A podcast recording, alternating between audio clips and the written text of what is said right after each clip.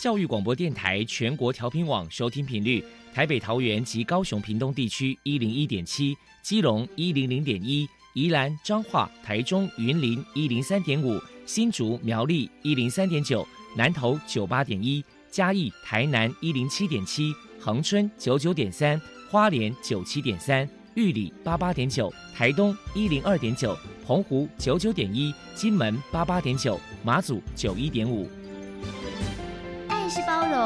爱是牺牲，爱是分享，爱是服务。因为爱，特殊教育充满了无限的可能。用爱关怀身心障碍同学的未来，用心倾听资赋优异子女的心声。欢迎老师、家长、同学们，大家一起加入特别的爱这个大家庭。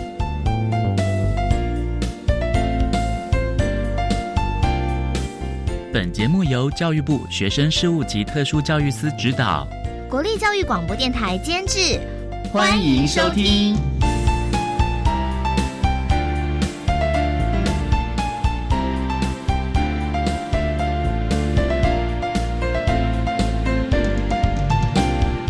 因为爱，我们在空中相会，欢迎您再度收听特别的爱，我是小莹。这个节目在每个星期六。和星期天的十六点零五分到十七点播出。今天节目将为你安排三个部分。首先，在“爱的小百科”单元里头，波波将为你安排大树抱抱单元，为你邀请屏东县生辉听障协进会的理事梁淑央梁理事，为大家分享听障儿家长教养的经验，希望提供家长老师可以做参考。另外，今天的主题专访为你安排的是“爱的搜寻引擎”，为您邀请国立台南大学附属启聪学校的学务主任郭永佐郭主任，为大家说明建构正确的学习观念，谈高中教育阶段听觉障碍学生教学的策略以及生涯规划的重点，希望提供家长老师可以做个参考。节目最后为你安排的是“爱的加油站”，为您邀请获得一百一十年教育部优良特殊教育人员荣耀的台南市中西区进学国民小学听语障巡回班的何嘉文老师，为大家加油打气喽！好，那么开始为您进行今天特别的爱第一部分，由波波为大家安排大树抱抱单元。大树抱抱，特殊儿的父母辛苦喽！我们将邀请家长分享教养的技巧、情绪舒压、夫妻沟通、家庭相处，甚至面对异样眼光的调试之道。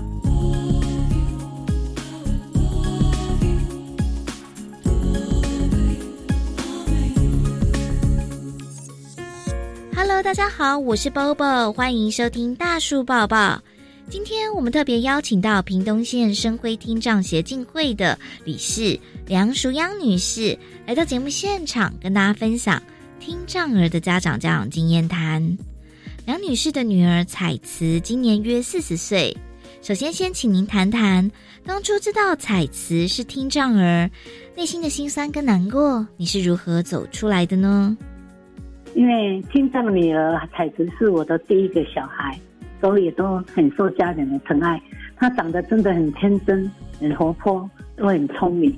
可是，在他出生三个月的时候，生了一场大病后，就这样子确定了是一个极重度的天障孩子。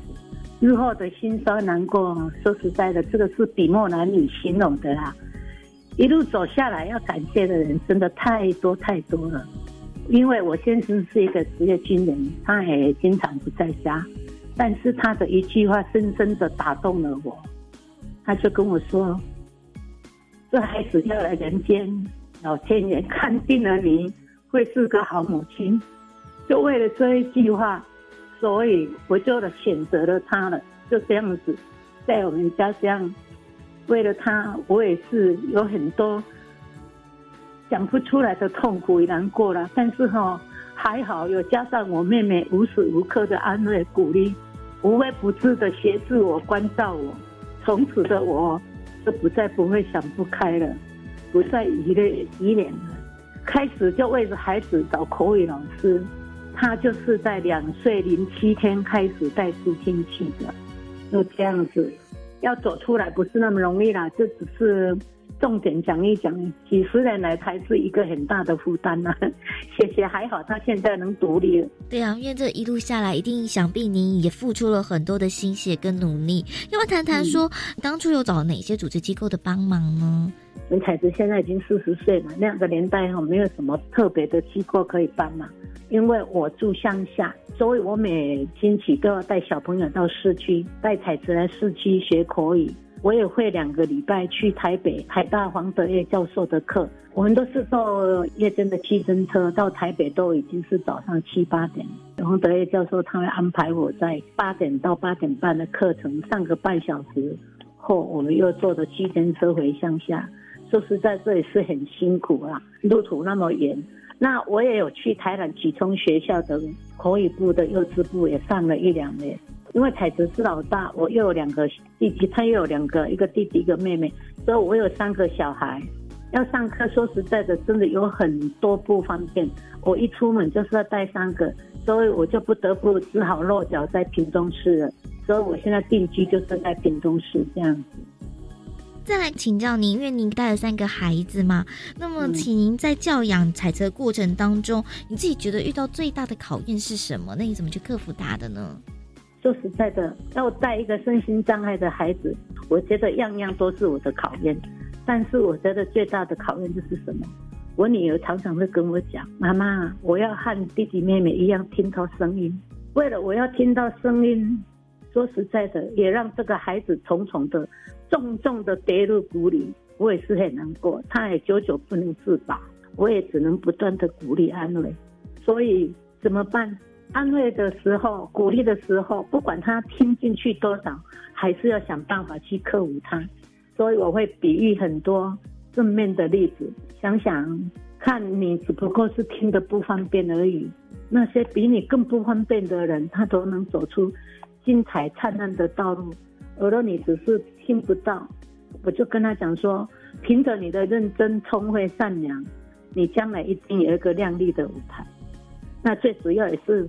加上我妹妹，我妹妹，我一生只有她，真的，一路陪我，真的到现在还在陪我。加上我妹妹在旁苦口婆心的开导、鼓励、加油打气，就这样子的，慢慢的克服她的心理障碍，所以她也走出来了，我会很高兴。人有这个妹妹的家人在旁边的帮忙，其实也是很重要的。那再想请教您，就是说彩瓷呢跟弟妹的相处互动啊，您的教养诀窍是什么？如何让你的爱不要太偏颇呢？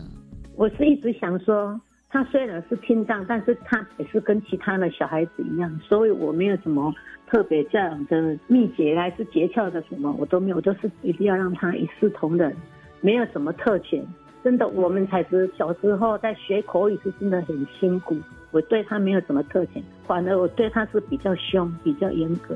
我就是不能让他用听障当挡箭牌，所以跟弟弟妹妹呢，还是跟同彩在一起的时候，我都要鼓励他们。不管他们有什么活动啊，一定要让他参与。重点是不要冷落了他，因为你冷落了他。他以后就会更不敢跟你们在一起玩了，所以我说不要冷落了他，别让他有感觉你们是排挤他。所以只要你耐心的跟他沟通，多付出一点爱心，跟他互动，应该不会是有什么问题的。这是我个人的感觉呀。哎，那想请教一下，因为彩瓷不晓得会不会有一些那种情绪上的一些问题，那面对他的情绪问题，您的方法又是什么呢？嗯。其实小孩子不要说我们的生长孩子啦，我们一般的小孩子也是会有情绪问题，但是我们心脏孩子情绪问题他会比较拗。其实这个我很早就会想到情绪的问题，所以小时候我就想说啊，让他去学画画，让他我很他很小就去学画画。我想说，如果他心情不好，在解闷的时候，可以拿起画笔来，就这样画画疏解压力情绪。说实在，我觉得这个对他来讲还是一个蛮大的出口。我觉得学这个蛮不错，对他来讲。那还有就是什么？我们也不能缺少赞赏安抚。我会讲一些真实、正向、激励的真实故事，因为毕竟是小孩子，你用大人闹情绪，小孩闹情绪，这样下去对谁都不好。所以我也会带他出去散散心，因为彩子他比较外向，他很喜欢大自然。说我会常常带他出去外面走一走，这就是我个人的意见了，当然这是因人而异啊。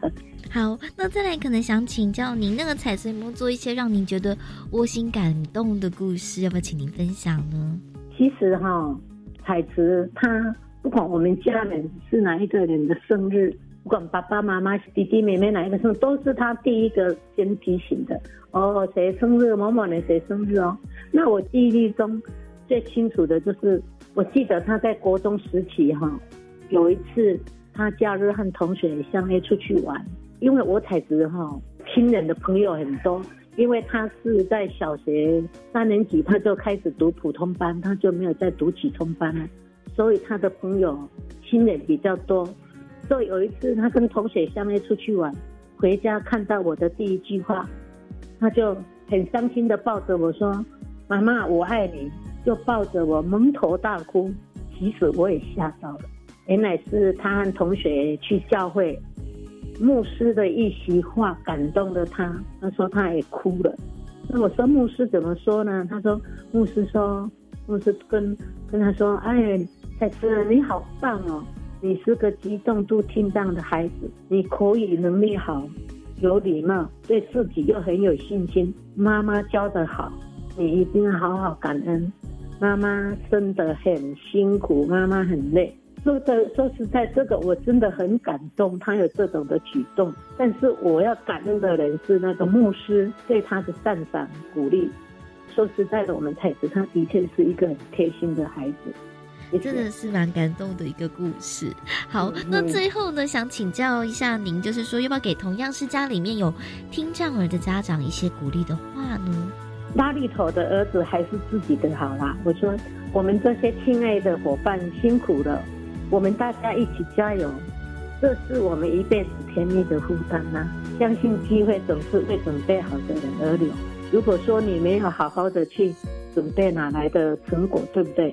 所以我说，你看，像我们协会，协会也有博士毕业的，及烹饪师，也有艺术家，也有一街头艺人。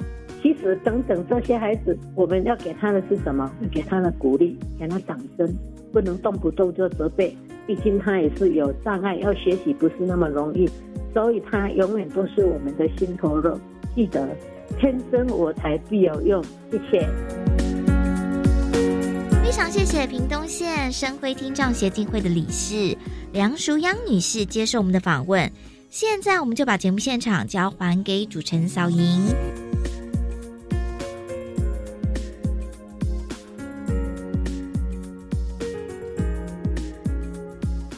谢谢屏东县盛辉听障协进会的梁淑央理事以及波波为大家分享了听障儿家长的教养经验，希望提供大家可以做参考喽。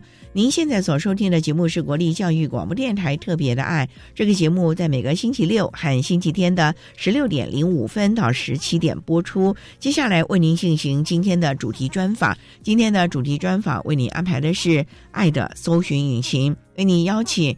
国立台南大学附属启聪学校学务处主任郭永佐郭主任为大家说明建构正确的学习观念，谈高中教育阶段听觉障碍学生教学的策略以及生涯规划的重点，希望提供家长老师可以做参考喽。好，那么开始为您进行今天特别的爱的主题专访，爱的搜寻引擎，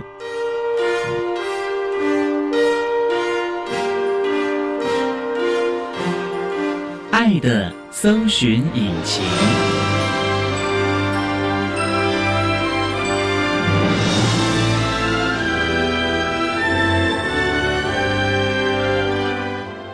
今天为大家邀请国立台南大学附属启聪学校学务处的主任郭永佐郭主任，主任您好，大家好。今天啊，特别邀请主任为大家说明建构正确的学习观念，谈高中教育阶段听觉障碍学生教学的策略以及生涯规划的重点。我们今天谈有关于升学或者是就业的教学策略。不过呢，刚才介绍主任，您是国立台南大学附属启聪学校啊，请问这个学校为什么要附属在台南大学呢？哦，当初附属在国立台南大学。除了是因为有地利之便之外，也因为我们跟台南大学的关系匪浅，在教学上面就有一些的合作关系，因为台南大学也是一个师资培育的大学，我们学校学制呢有从幼儿部一直到高中职。台南大学师培的对象是小学教育阶段，还有幼教的阶段，所以两校在这样的一个交集之下呢，我们就开始了一些合作的关系。后来因为政策的关系，所以我们就成为台南大学的附属学校。启聪学校听起来就是完全招收听觉障碍的孩子在这个学校喽。是的，我们是以服务听觉障碍的学生为主，但是在融合教育的思潮之下，其实我们在高中职，也就是后期中等教育的阶段呢，我们也开始服务了非听障的学生。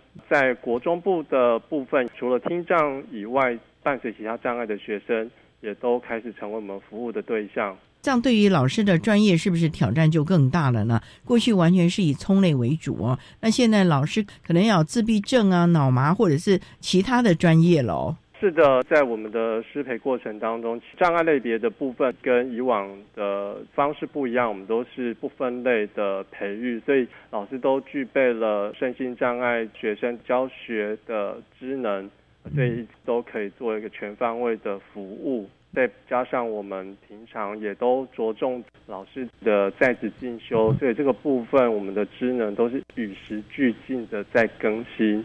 南充学制，您说有国小还有幼儿部嘛？所以它总共有四个学部喽。是的，孩子很早就要到学校来。那像幼儿部的，会不会需要住校呢？我们幼儿部原则上都是通勤。也就是希望放学后回到家里面有家长的陪伴。那我们在国小到高中职的阶段才有提供住宿的服务。不过我们知道，像台湾呢，聪类的学校只有北中南各一所啦。那如果是像屏东那一带的，你让他每天这样舟车往返，说实在的。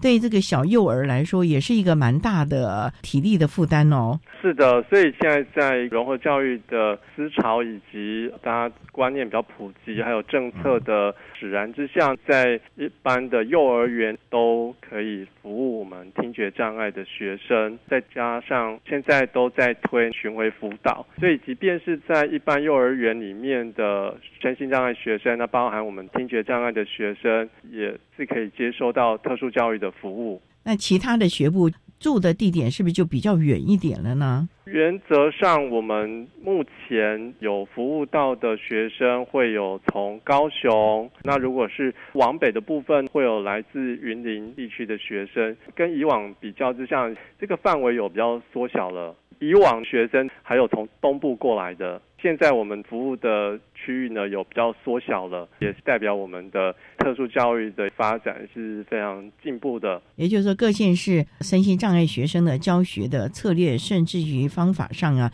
也都进步蛮多了啊，师资也都非常的齐备了。好，那我们稍待啊，再请国立台南大学附属启聪学校学务处的主任郭永佐郭主任，再为大家分享高中教育阶段听觉障碍学生教学的策略以及生涯规划的。重点。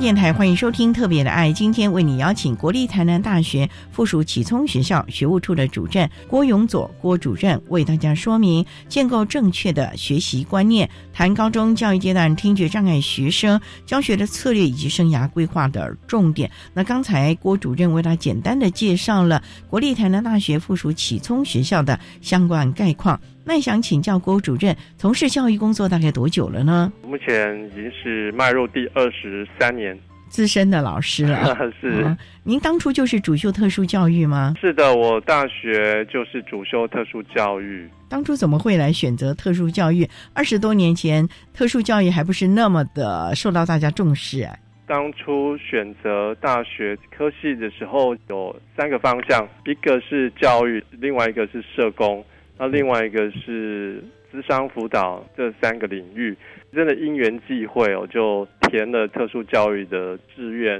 就就上了。后来在教学的历程当中，还蛮能够感受到当初的这些方向呢，全部都在特殊教育这个领域的学习跟工作，发现都非常的相关，然后都被整合在一起了。所以包括了智商的领域、社工的领域，再加上了教育的领域，三种其实都结合在一起了，要让您把所有的专长，甚至于相关的资源都能够整合了。那中间没有想要逃兵嘛？因为好多人呢、尤其我知道特殊教育学系的教授，常常会让学生这一进去大一啊，先去实习比较中重度的震撼教育啊，是，没有想要离开吗？其实不瞒各位，我在大二的时候的确是有这种冲击哦，因为在大学的师培课程当中，到了一些机构还有学校里面，老师们真的是让我们接受了一场震撼教育。在这个冲击之下，我也不断的在思索自己到底适不适合。如果不适合的话，该做什么样的生涯转变呢？一方面是自己在探索的过程当中，有受到师长的鼓励，还有家人的支持，觉得自己再试试看。因为在选填科系之前，也在思索过这个跟我当初的考虑是不是有相关呢？在跟师培的师长咨询过，也在找了一些朋友讨论过，我觉得蛮能够支持当初的这些想法，所以就一路走下来的。其实，在这个过程当中，我自己也有在一般学校任教的经历啦，教过一般生，还有进修部的学生，我觉得这些都丰富了我的教学经验，那也丰富了我对于教育这一个领域的视野。那您到我们南充大概多久了？大概十二年，也是另外一个机缘到了这个学校，是的，而且要历练了一些行政的经历啊。的确，这过程当中有很多的挑战，那也在这个挑战当中，自己的一些弹性也被拉大了。就发觉了特殊教育不是只有教学现场，还有教育行政这一块，甚至于协调沟通，很多很多都必须面面俱到了。是，那我们稍待啊，再请国立台南大学附属启聪学校学务处的主任郭永佐郭主任，再为大家分享高中教育阶段听觉障碍学生教学的策略以及生涯规划的重点。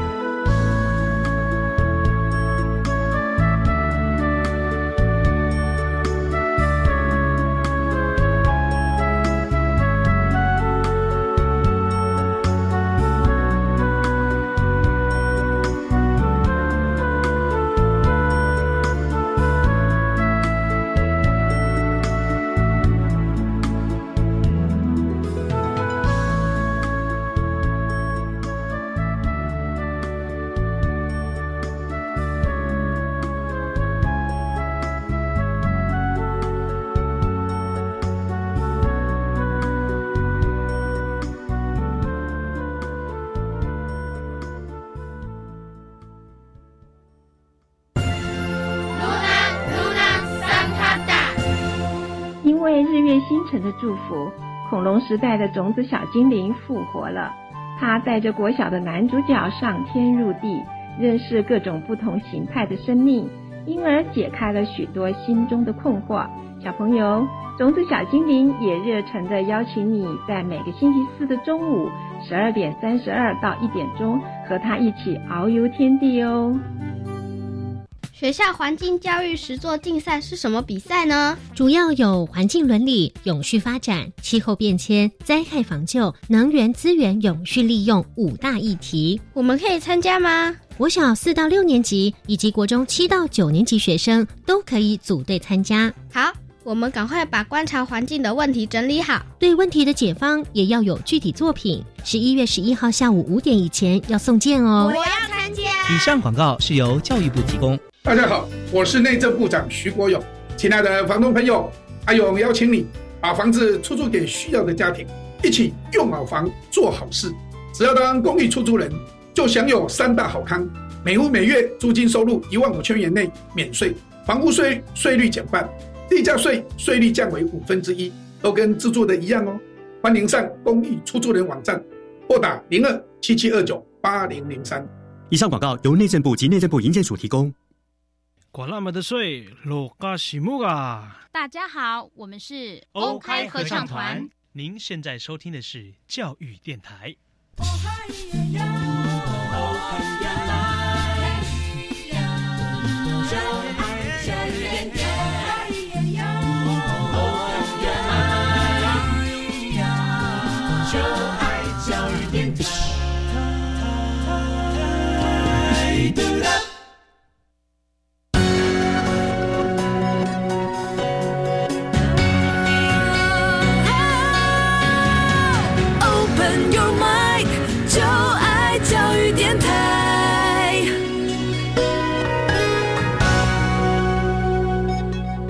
电台欢迎收听《特别的爱》这个节目，是在每个星期六和星期天的十六点零五分到十七点播出。今天为您邀请国立台南大学附属启聪学校学务处的主任郭永佐郭主任，为大家说明建构正确的学习观念，谈高中教育阶段听觉障碍学生教学的策略以及生涯规划的重点。刚才在节目的第一部分，郭主任为了简单的介绍了国立台南大学附属启聪学校的概况。以及主任个人从事教学工作的机缘，那想请教，针对南充的孩子，这群孩子已经到了高中职了，基本上呢，他们是不是程度比较重一点的孩子才会进入我们这种特殊教育学校呢？是的，现况的确是如此。我们的学生基本上，如果是听觉障碍类的学生，他需要用手语进行教学，所以这些孩子是。中途从国中转进我们南聪，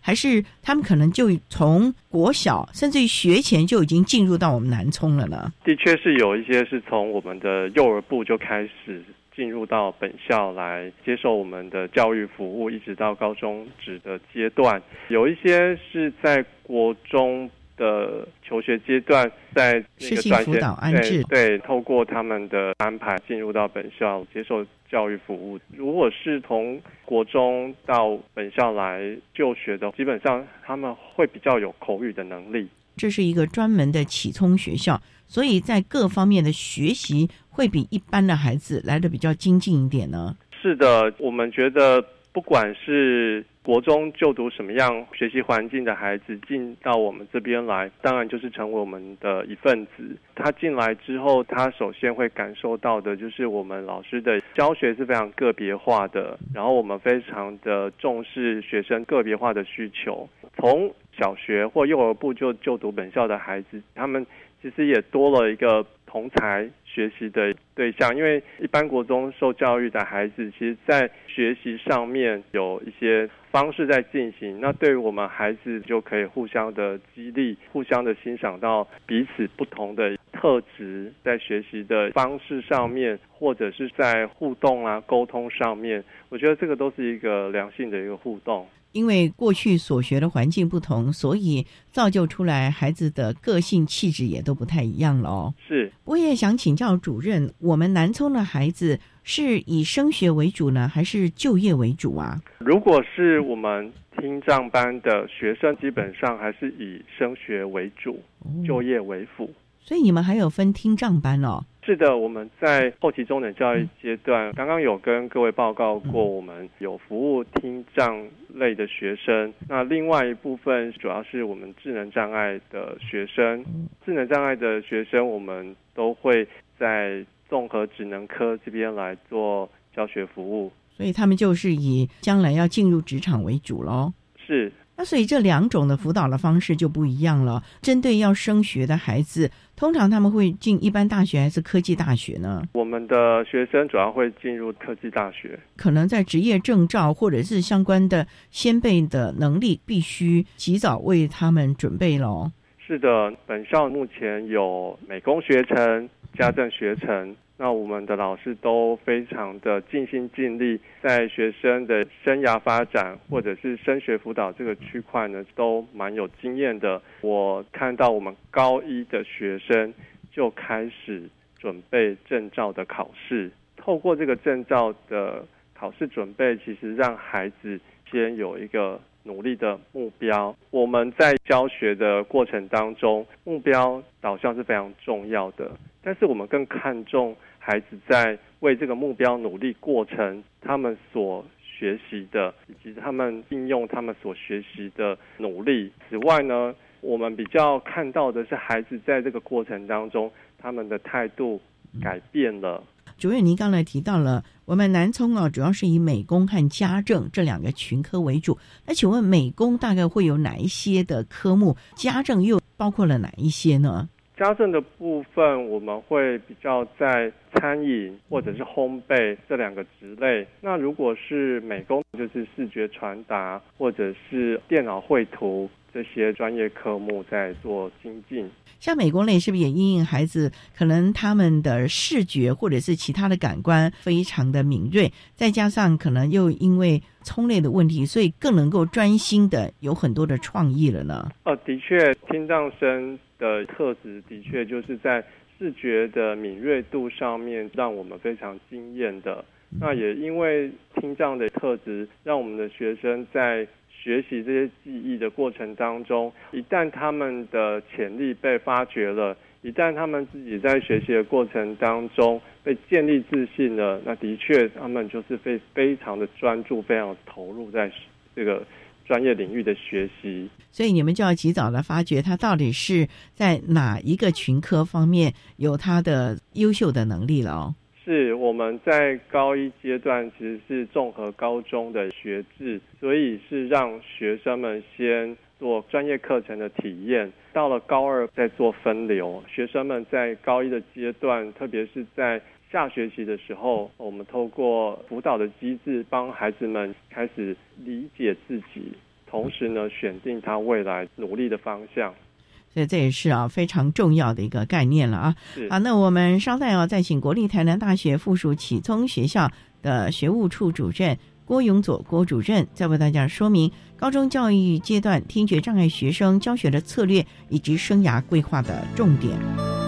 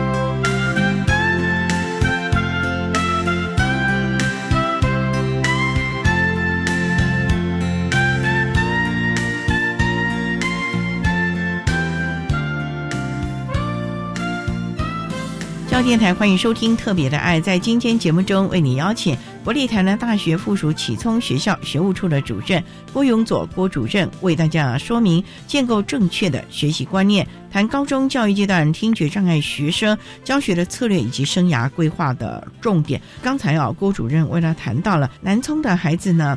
有升学或者是就业这两个不同的路途啊。有关于升学的部分呢，比较规划于在美工或者是家政这两个群科了。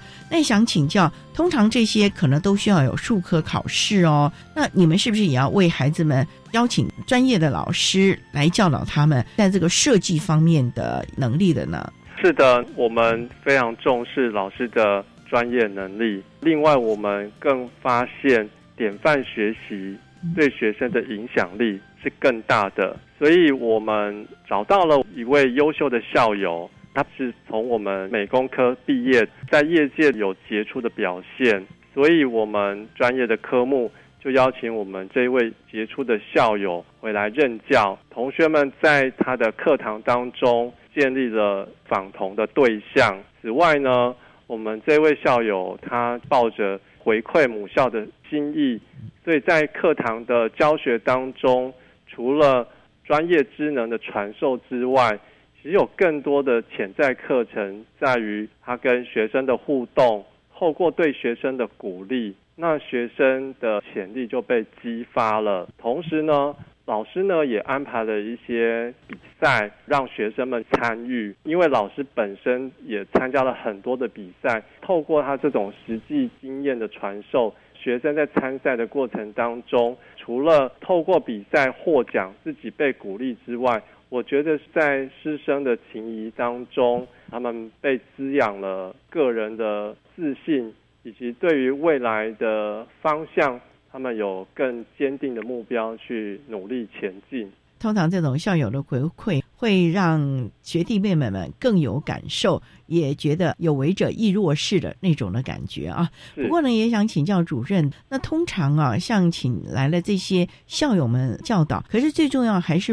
在校内的孩子们自己是不是真的有这样的个心？尤其像设计群科这个科目，那要耐得住寂寞，吸收相关的美学啊，或者是艺术的素养，才能够激发他更多的创意。这个部分你们是怎么样提供孩子们这种无形的诱导和熏陶这边来跟大家分享我们的一个经验，就是让孩子们开阔视野，并且接收到适当的刺激，真的有助于他们个人的思想可以更成熟。此外呢，他的信心跟潜力可以被激发。那我们每一年定期的活动会把师生的作品集结做一个展览，我们会在。就近的文化中心，或者是相关的社教机构展示师生的作品，这个是在附近邻近地区做的一个展示。此外，我们也会跟日本的学校透过我们的作品的传送，可以跟日本的学生交流，也就是日本的学校会展出我们。生的作品，那同时呢，我们也会日本有效的师生作品呢，也在校内做一个展示，让大家有不一样的发现，同时呢，也激发同学们创作的灵感，扩展他们的视野。那非常的不简单啊，尤其在这种设计群科的交流了，那像家政科嘞。因为烘焙啊，或者是餐饮这个部分，对我们聪烈的孩子，尤其他在第一线克服的时候，你们有没有考量到他们的障碍或者是不足之处，给予他们比较后场的这些训练呢？的确哦，在一零八课纲的精神里面，就是要跨域的合作，所以我们的学生在家政学程的学习，除了成品的制作要达到一定的水准之外，更重要的就是在成品的销售这一个过程。所以呢，我们的老师非常的用心，就与资讯领域的老师合作，让学生去练习行销他们的产品。所以我们校内同仁有时候会在公务信箱啦，或者是通讯软体里面，我们会接收到有没有要下单呢？所以我们就会在这些软体当中去做下单。接下来呢，就会有同学来介绍他的成品，还有介绍他这一个产品制作的过程，同时呢，就让他们学习的怎么样去表达，不论是用口语或者是用手语的表达。这个过程当中，让孩子们去学习到怎么样去沟通、表达、展现自信。同时，因为他们在制作成品的过程当中，他们是亲力亲为，在老师指导之下，他们对于自己的产品都非常的有信心。所以，其实，在表达的过程当中，他们有更多的学习，就是从制作一直到行销。我们的老师与资讯领域的老师们合作。带领同学呢，在这个区块里面有很大的精进。这么说来的话，那我们的孩子进了高等教育，可能比其他的同学有更多真正市场的经验喽。我们是提供他们这样的一个舞台，未来的部分，我们相信他在这个既有的基础之上，一定更有机会展现自己的特色，让更多的人来认识他，也让他更加的有信心。那我们升学的状况如何啊？因为我们每一年的毕业生其实不多，所以大概会有九成上科技大学，那也不错的喽。是，所以呢，也看到了孩子们学习的成效了。好，那我们稍待再请国立台南大学附属启聪学校学务处的主任郭永佐郭主任，再为大家分享高中教育阶段听觉障碍学生教学的策略以及生涯规划的重点。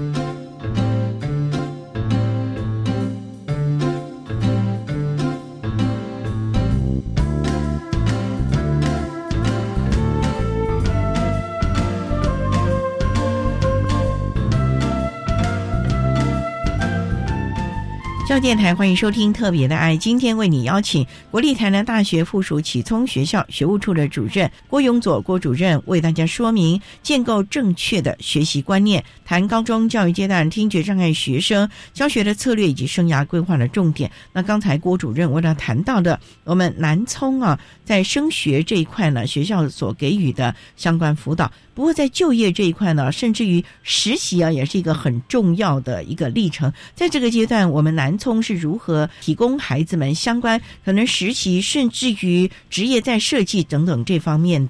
我来跟各位分享本校在实习以及就业对于学生的辅导，我们所做的一些努力。在就业之前呢，我们非常看重学生的实习。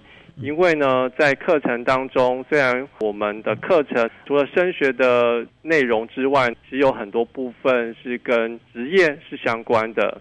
那我们在学生的课堂当中传授了知识的部分，其实更重要的是要有实际的体验、实际的学习。特别是职场的经验，这个对学生的学习才是完整的。所以呢，我们在高二有很多的实习课程就开始进场了。到高三的重头戏就是职场实习。那我们会经由各班老师的推荐，以及同学们的意愿、家长的想法。我们整合之后呢，在高二上实习组的就业辅导员就会开始做一个实习场所的开发，并且呢，对应我们学生的特质来做媒合。所以我们在高三的阶段，部分的学生就会让他们去做职场的实习。那实习的过程当中，比较重要的是师长在现场的观察参与。在学生实习之后呢，我们的师长会很用心的跟学生讨论，将学生在职场的一些表现回馈给学生，让他们得到鼓励，也让他们在这个过程当中更知道自己如何去努力。那我们也非常感谢这些非常有爱心跟耐心的厂商跟我们合作。那他们在我们的合约的过程当中做的比我们所想的还要多。不但是包容接纳我们的孩子，也让我们孩子在职场当中真实的体验外面的职场的要求跟学校的环境呢，的确是大不同的。所以孩子们实习回来之后反应呢，其实都是正向的。最重要的，我们在乎的是孩子就业的观念、职场的态度、听指令啊。等等的这些，这个是应该在学校就要先形塑而成的，甚至可能体适能，这也是如果要走进职场的孩子们必须要注意到的喽。是，所以我们都会让学生知道，未来实习的时候，尽量自己从家里面步行，或者是搭乘交通工具到实习的场所，请厂商依照他们一般的作息。让我们学生实际的体验。我也想请教了啊，这么多年呢，不管是升学或者是就业的孩子们，你们会特别强调他们什么样的能力？有的人就说，进入高等教育可能时间管理、自我独立的能力；那进入职场是听指令啊，甚至于体适能啊、同台的沟通啊，这都是不同的面向的。学校是不是也针对孩子们不同的发展，所以会给予不同的专业，甚至于在性格方面或者是软实力的建构呢？的确，这些看不见的软实力是更相形重要的。那我们特别重视孩子们的职业态度，职业态度包含就是服从。此外呢，就是个人的形象，比如个人的卫生习惯的维持，环境整理。环境整理，不论是到哪一个职场，都是需要的。那我们的学生花很多的时间被老师们指导，在做环境的清洁。不论是速度或者是品质，我们都非常的重视孩子们清洁习惯以及个人的卫生习惯，让个人的形象能够被看见的。那因为第一印象是非常重要，在这些基本功能花费相当的时间来让学生们学习，并且也让学生们达到课程上的一个要求。不过谈这么多啊，家长是不是一个很重要的块面呢？不能光我们学校的老师努力了半天，职辅也努力了半天，那家长呢觉得，哎呀，孩子太辛苦了，算了算了，或者是孩子呢上了高等教育不放手，仍然呢这个面面俱到的啊，这个部分家长是不是你们要提醒他们了呢？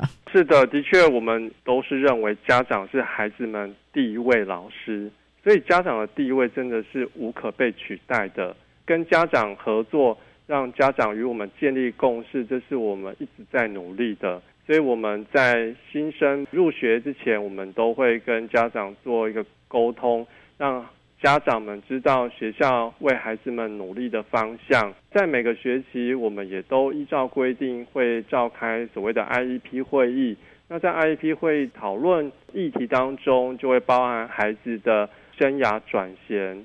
我们会透过这个议题的讨论，让家长也参与孩子们生涯的发展，特别是职业或者是升学这样的一个议题，我们都会在特定的会议当中讨论。那当然，我们的导师也都非常的尽心尽力，平常也都在跟家长做这样的共识的凝聚。此外，我们的辅导室也相当的努力，在家庭教育这个区块呢，办了一些活动，让家长来参与，让家长了解。孩子们的发展需求及学校在为孩子们的教育、升学辅导、生涯发展这个区块所做的努力，因为我们相信家长的信任、家长的参与。以及能够跟家长建立共识，这个真的是对孩子的发展是相当有帮助的。所以呢，其实亲师大家共同的努力，其实我们的目标都是期望孩子不管是升学或者是就业，都能够达到他生涯规划非常重要的一个契合点了啊！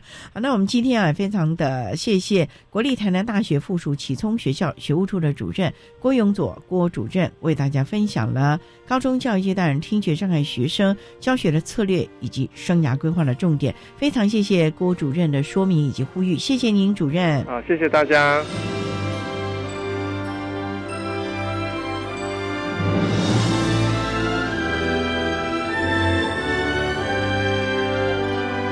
谢谢国立台南大学附属启东学校学务处的郭永佐主任为大家分享了高中教育阶段听觉障碍学生教学的策略以及生涯规划的重点，希望提供大家可以做参考。您现在所收听的节目是国立教育广播电台特别的爱节目，最后为你安排的是爱的加油站，为您邀请获得一百一十年教育部优良特殊教育人员荣耀的台南市中西区进学国民小学听雨障巡回班的何嘉文老师为大家加油打气喽。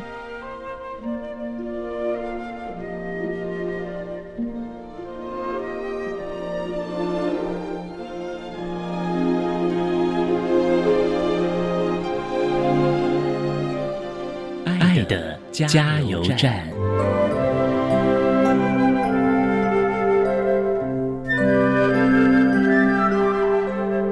各位听众，大家好，我是台南市中西区进学国民小学听语障巡回班的何嘉文老师。针对听障学生的沟通训练，我有几点想要跟您分享。如果经历有相关辅具需求的孩子，我们要随时给他辅具的协助，让他暴露在一个良好的听力环境当中。所以，我们不要因为大人自己的不方便来自行决定判断小孩子需不需要辅具的介入，不要因为贪图自己的方便而减少辅具的提供。再来，我们要多让小孩子在生活当中学习沟通技巧，从愿意说、开口说，给孩子机会说，再来要求说得顺、说得清楚。大人可以细腻的去观察孩子的听与理解的状态，随时提供说的协助，这样孩子较容易习得。较正确的说话表达方式。以上跟各位来分享。